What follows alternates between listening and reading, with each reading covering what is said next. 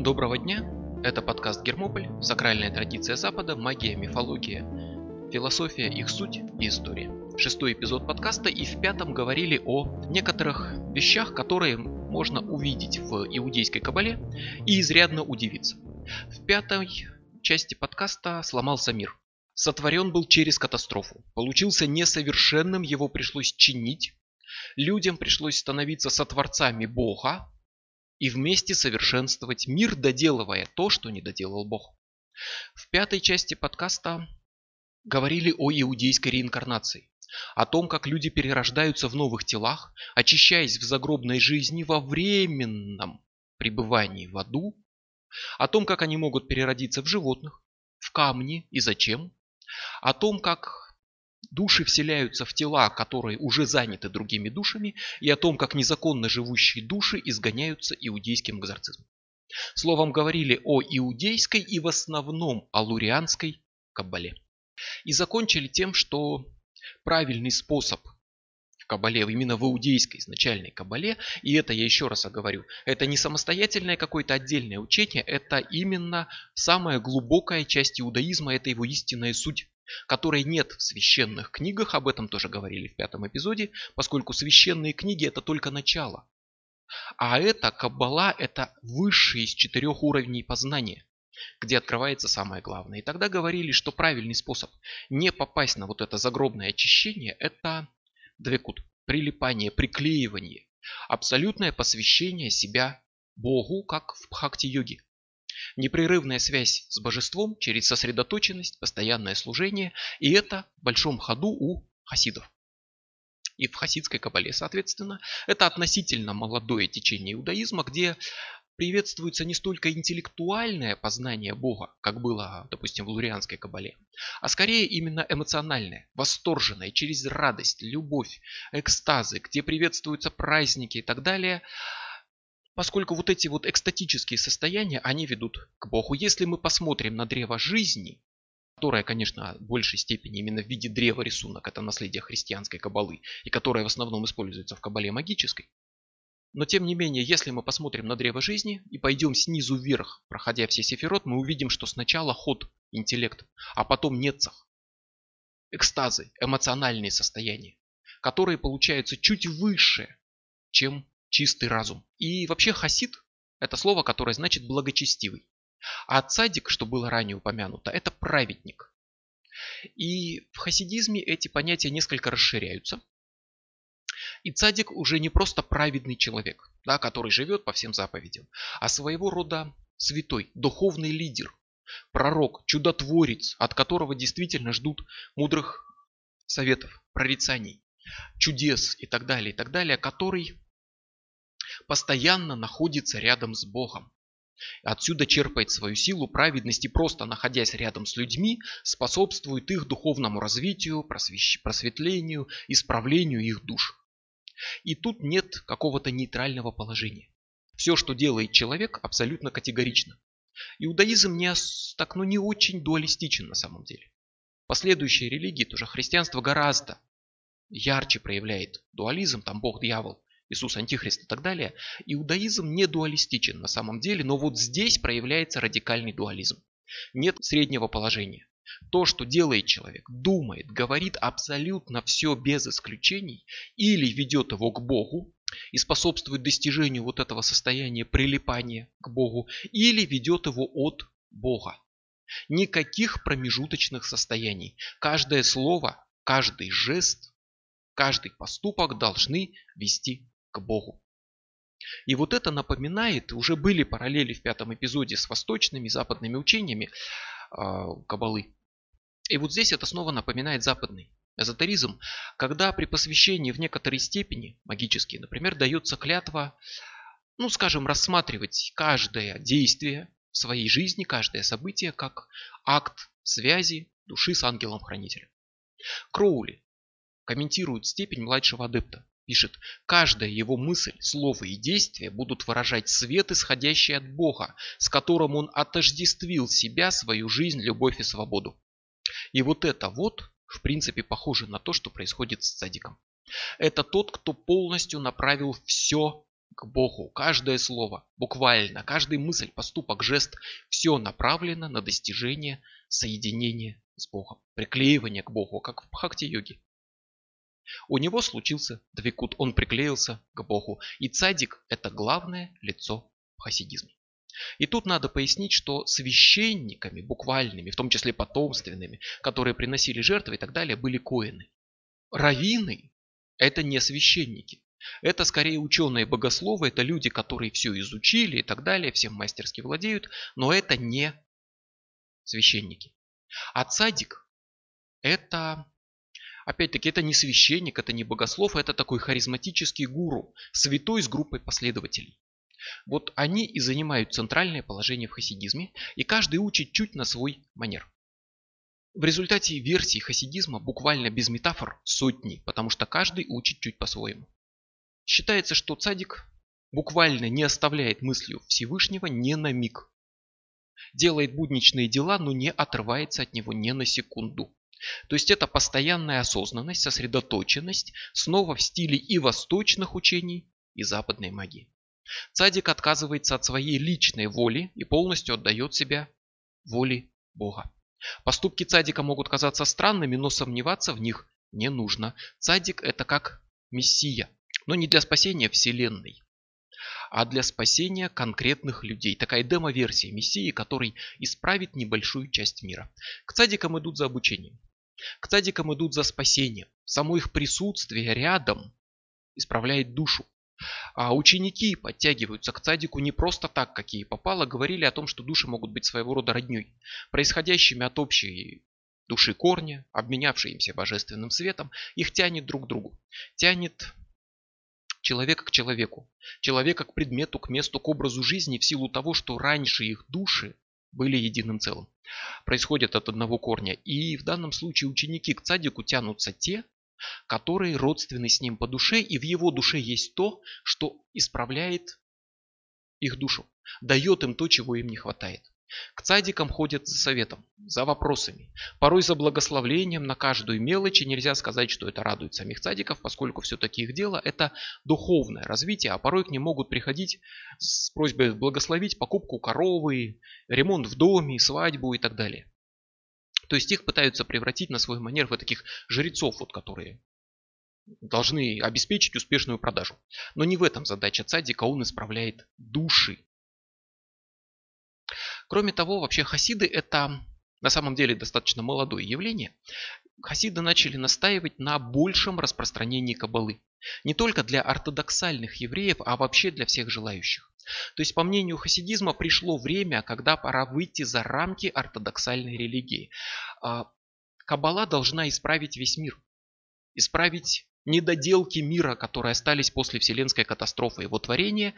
И Соответственно, ее надо раздать всему миру, чтобы процесс шел быстрее. Хасиды сравнивают кабалу с жемчужиной, которую можно хранить, беречь, она драгоценная, но однажды приходит время ее истолочь и сделать из нее лекарство, которое спасет больного. Так вот, кабала это жемчужина, которая хранилась много веков, но теперь пора сделать из нее лекарство для всего мира и сделать ее открытой, а не беречь для кучки избранных. И хасиды начали трактовать очень многое как психологические метафоры. То есть в Ветхом Завете, например, упомянуты стражи и судьи. Обычно это буквальные стражи и буквальные судьи.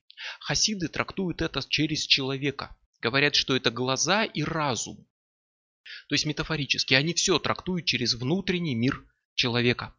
Как современные, например, представления о духовной алхимии когда описания алхимических экспериментов расписываются именно как метафоры неких психологических процессов. Вот примерно так же подходят хасиды. И хасиды, напомню, переживают все это эмоционально. Для хасида главное внутренний подъем, экстаз, который позволяет выйти за обыденные рамки разума.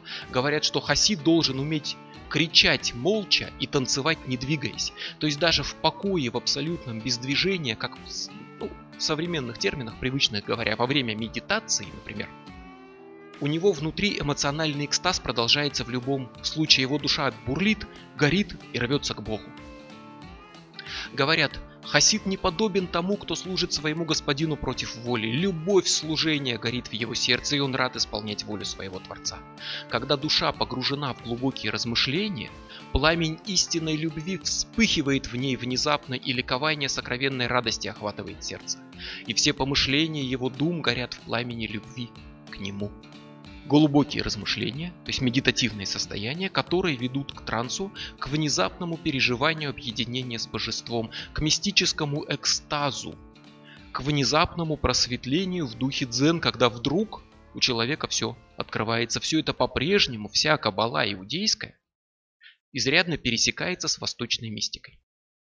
И поэтому, собственно, важны вот эти экстазы и так далее. Поэтому не имеет смысла уходить от мира, прятаться в пещере, умершвлять плоть и так далее. Поэтому правильно веселиться.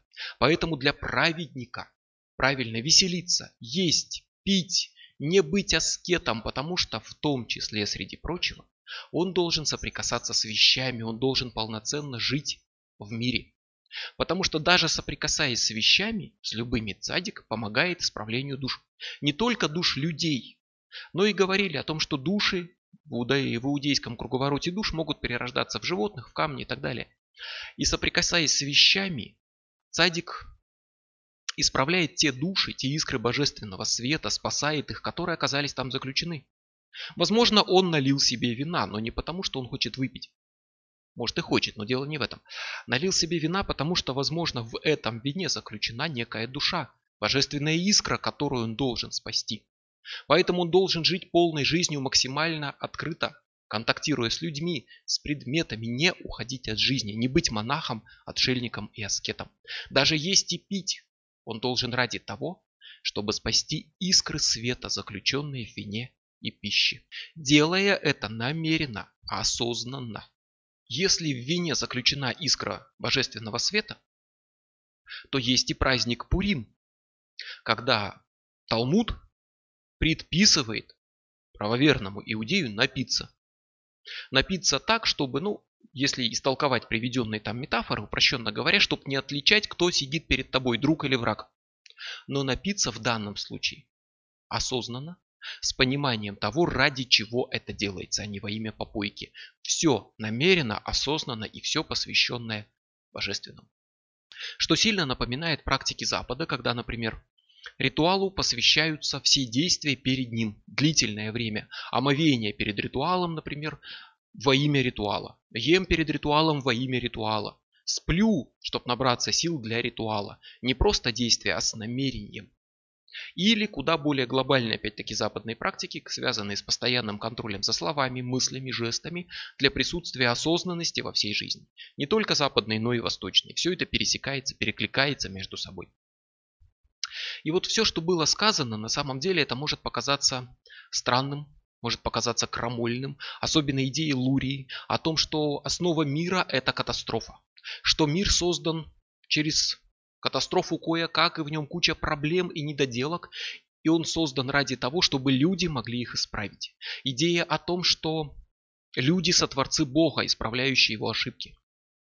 Идея о том, что есть реинкарнация, что ад – это временное пристанище для очищения души, что у камня, собаки и шариковой ручки может быть душа, что святые пророки, праведники, чудотворцы пьют пляшут на столах и веселятся во имя своей святости. Вот это все может показаться очень странным, крамольным и так далее. Но это совершенно ортодоксальные традиционные идеи иудейской кабалы в разных ее версиях.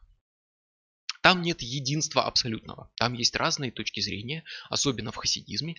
И там нет одного самого главного супер авторитетного верховного иудея, этакого римского папы от иудаизма, который диктовал бы правильную веру и решал своей булой, там во что верить, во что нет.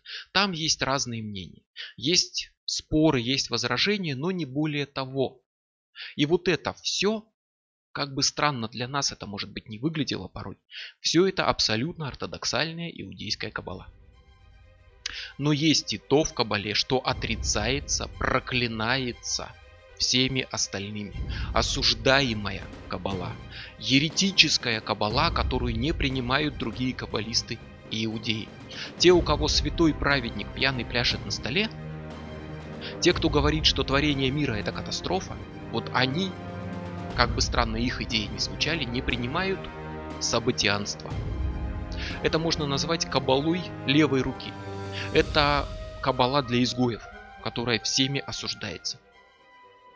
И восходит она к 17 аж веку, когда появился Шабатай Цви и объявил себя мессией. Он не первый, он не последний, здесь надо поговорить о мессии. Мессия, Машах и Христос это все одно и то же, просто в разных языках. И изначально это Машах. Это иудейский мессия, который не посланник Бога, не Бог, рожденный на земле, не что-то подобное, а человек высочайшего духовного уровня, который сможет закончить исправление мира. Его приход предсказан Танахом, то есть иудейскими книгами, которые, собственно, в переводе мы называем Ветхим Заветом. Он должен объединить всех евреев. Он должен стать реальным, без метафор, иудейским царем, главой иудейского народа. Он должен, как сказано вот в этих пророчествах, которые найдены в текстах Ветхого Завета, а, принести мир на землю. Буквально мир во всем мире, покончить со всеми войнами навсегда. Он должен, как сказано опять-таки, соединить сердца детей и их родителей принести мир не только в мир, но и в семьи. И так далее, и так далее. Набор пророчеств, согласно которым мир радикально изменится. Вопрос, почему иудеи не христиане? Потому что они не признают Христа. Потому что они считают, что Иисус не был Машиахом. Потому что он не исполнил пророчеств, которые от него ожидались. Он не стал царем, не возглавил иудеев. Он не принес вечный мир ни на планету, как видим, не в семье. Мало того, Иисус сам о себе говорит, не думайте, что пришел я принести мир на землю. Не мир принес я вам, но меч. Ибо пришел я разделить человека с отцом его и дочь с матерью ее. В мессианских пророчествах в Ветхом Завете сказано обратное. Машаах придет, принесет мир и соединит отца с дочерью. Иисус предупреждает, не думайте, что я пришел для этого. То есть вроде как его слова можно истолковать во всяком случае, как отрицание того, что он Машах, как указание на то, что он говорит, не думайте, что я Мессия, которого вы ждали. Поэтому иудеи не признают его Мессией и ждут, когда он появится и закончит исправление мира. Появится как человек, как супер цадик, который сможет исправить не просто как цадик обычный, там каких-то людей, какие-то души в каких-то предметах, а исправить весь мир. Его духовная сила будет столь глобальной, что он завершит исправление мира и сделает его совершенным. Да, мы все над этим работаем. Но мы все работаем как люди, которые пришли раз в году на строительную площадку, взяли кирпич, положили и ушли. А когда придет Машах, он придет как огромная бригада строителей с супермощной техникой, которая за месяц все достроит. Он исправит весь мир окончательно. И его ждут. А спрос, как известно, рождает предложение. И регулярно появляются те, кто утверждает, что они и есть Машах. Есть такие даже прямо сейчас, вот в этот момент, когда вы слушаете, где-то в мире есть тот, кто уверяет, что он Машах. И вот таким был Шабатай Цви или Сабатай Цви. От слова Сабатай, от его имени происходит название Сабатианская, Кабала Сабатианства. И был он человеком странным и страдал от чередования депрессивных периодов жизни, когда он принижал себя, сидел без движения и было на все плевать, и экстатических, когда он переходил к активным действиям, был в полном восторге и так далее, и, возможно, страдал просто не сильным маниакально-депрессивным психозом. Переходил от депрессивной стадии к маниакальной и искал лечение. И пришел к специалисту по таким вопросам, к духовному целителю Натану из Газы. Газа это место. А, тот, в свою очередь, использовал духовные практики, медитации, ну, если говорить нашими словами привычными, чтобы исцелять душевные недуги. На самом деле медитация, ну под другими названиями, но они всегда были медитацией, частью иудейской мистики, они не пришли к нам с Востока. У нас они были всегда в своих вариантах как повторение в течение всего дня молитвы, как духовные упражнения ордена иезуитов и так далее, и так далее. И в Кабале там вот были тоже по сути своей свои собственные медитации. Натан изучил ситуацию с Сабатая и пришел к выводу, что ему не требуется лечение.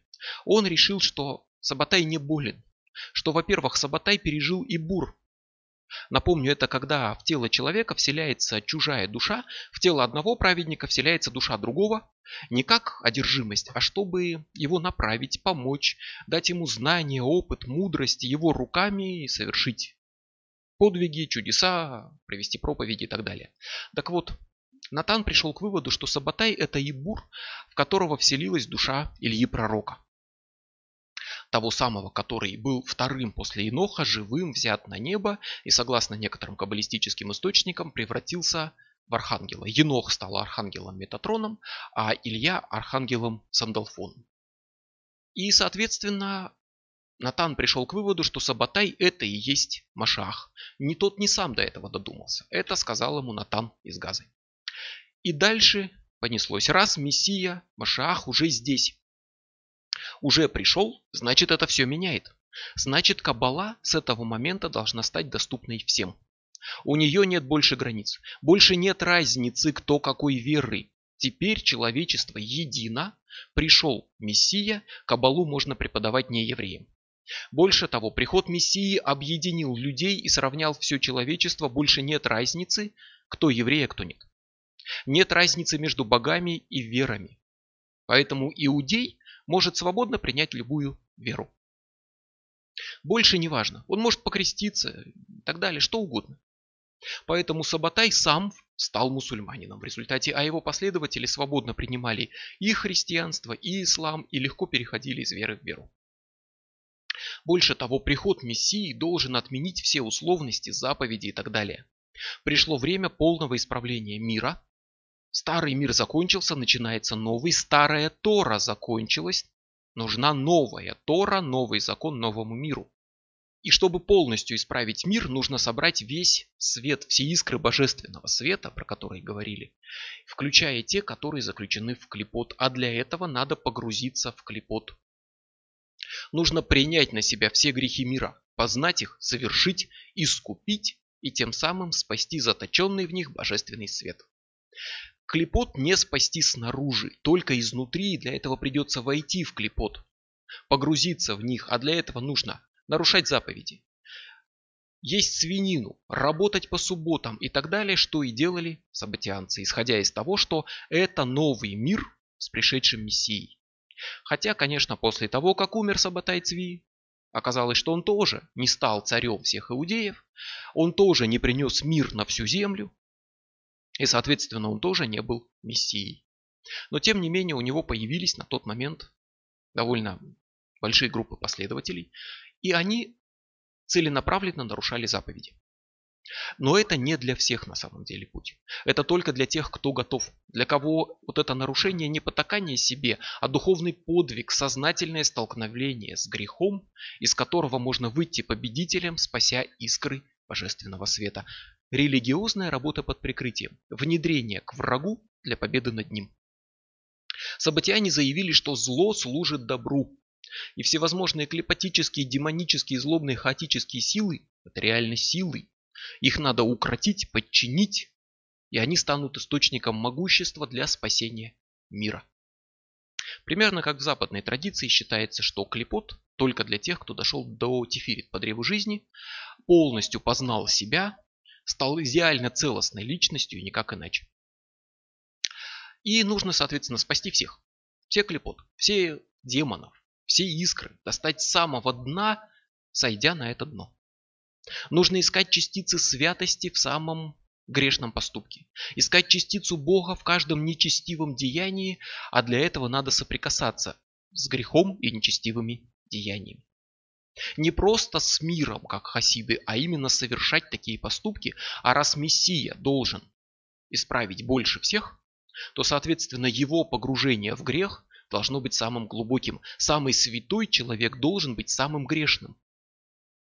Задача его и самых продвинутых адептов нарушать заповеди. Запреты стали предписаниями. Теперь это надо есть свинину, надо работать по субботам, надо иметь другого бога и принимать чужую веру, надо грешить, чтобы найти там божественное и спасти.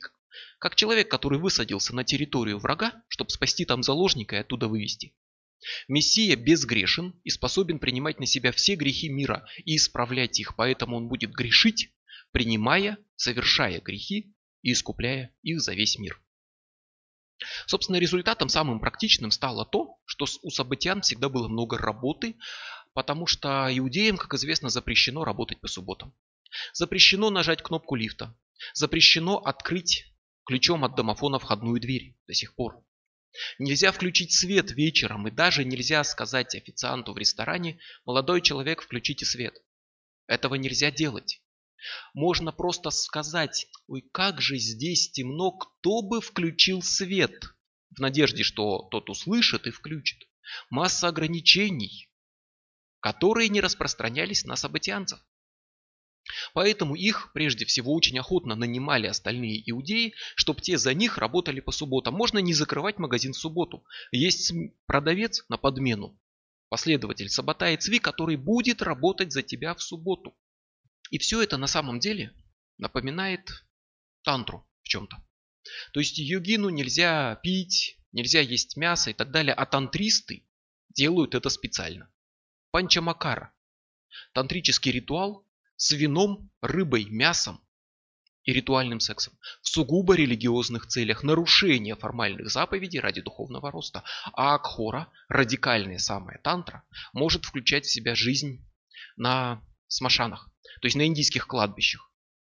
Может включать в себя выпивание ядов, очень опасных, поедание кусочков человеческих трупов, которые отрезаются от тел на погребальных кострах и так далее. И все это должно настолько вот просто шокировать, скажем так, человека, что в нем распадутся все понятия, все привязанности, добро, зло, грех, праведность. Все это развалится, он станет абсолютно чистым, не привязанным ни к чему, ничего не отрицающим и не принимающим, и сразу же провалится в нирвану. Если, конечно, ему удастся выжить в процессе. Событианству далеко очень до таких крайностей, но это примерно та же идея. Религиозное развитие, духовный рост не через соблюдение, а через нарушение, осознанное нарушение заповедей и запретов. Это грех во имя неба. Специальный, намеренный, осознанный с мистической целью, чтобы вступить в контакт с грехом и искупить его. Событияне учили, что Галаха, иудейский закон, ограничивает развитие, сдерживает получение мистических откровений и поиск своих путей к Богу. А суть развития в обретении свободы от правил, только тогда человек сможет совершенствоваться. Снова напоминает в данном случае Алистера Кроули с его «поступай согласно своей воле», когда только воля человека диктует его поведение, поступки, образ жизни и нет никаких других законов и норм. Это телема, о ней еще поговорим. Еще один интересный мир, э, момент, который сближает событианство с современной эзотерикой, это идея, что наступает дивный новый мир. Время Мессии, и в нем нет старых правил. Мир изменился, и нужны новые законы и новое представление о праведности. И на самом деле истинный грешник – это тот, кто в новом мире живет по старым правилам. И вот чем это интересно? Тем, что примерно то же самое говорили ангелы Джону Ди. Про это говорили в первом эпизоде подкаста, когда Мадими объявила ему, что надо поменяться женами, что упраздняются с этого момента все понятия греха, праведности, заповеди, все, что было запрещенным, теперь разрешено. Эти же идеи продвигает Алистер Кроули с его учением о наступлении нового эона, принципиально новой эпохи, начавшейся с начала 20 века, что неплохо согласуется с реальной историей, а, эпохи, когда все изменится, встанет с ног на голову и наступит новый мир, в котором будут новые законы, новая религия, новая мораль. Но все это было слишком. Творение мира через катастрофу? Пожалуйста. Путь к Богу через веселье и праздники, пожалуйста, но это уже чересчур. Плевать на Тору, на законы, есть свинину, работать по субботам, специально грешить и нарушать все, что только можно, да еще и уходить в другие веры – это чересчур. Сабатианству сопротивлялись, с ним боролись, его проклинали, особенно сильно сопротивлялись хасиды и победили. В результате сабатианство стало восприниматься как жутчайшая просто каббалистическая ересь, такой путь левой руки, Хотя оно было популярно, оно породило новые течения. Кое-где там что-то могло сохраниться до сих пор, но сабатианцев преследовали. Плюс они сами свободно уходили в другие веры. Они становились христианами, мусульманами и переставали быть событианцами. Иудеями они становились реально христианами, мусульманами, принимали новые веры и уходили туда. Поэтому сейчас их практически не осталось, они постепенно исчезли и стали чем-то вроде таких изгоев и еретиков, отрицаемых, проклинаемых всем остальным иудаизмом. Но осталась идея сама, ставшая частью самых ортодоксальных взглядов. Грех может служить святым целям. Праведность это, конечно, хорошо, но говорили, что должно быть равновесие, должно быть принятие и передача, все должно быть в балансе и движении, а чистая, абсолютная праведность – это один край, и это плохо. И она должна уравновешиваться чем-то еще. Абсолютная праведность – это не очень хорошо, грех может служить святым целям. Есть даже мнение, что каббалистическое мнение, что, собственно, Иова наказали именно за то, что он был сверх праведным. Иов был абсолютно праведным человеком, никогда не роптал на Бога. И там дальше описана история, фактически, как Бог и дьявол поспорили, возропщит ли он, если у него будут проблемы, на него насылают бедствия, болезни, катастрофы и так далее, и так далее. Но он остается до конца верен Богу, остается свят и, собственно, выходит победителем. Так вот, с точки зрения каббалистической трактовки, это было на самом деле все эти кары его наказанием, последствиями того, что он был сверхправедным и тем самым нарушил баланс. Грех может служить святым целям. И вот это наследие событианства в ортодоксальной иудейской кабале.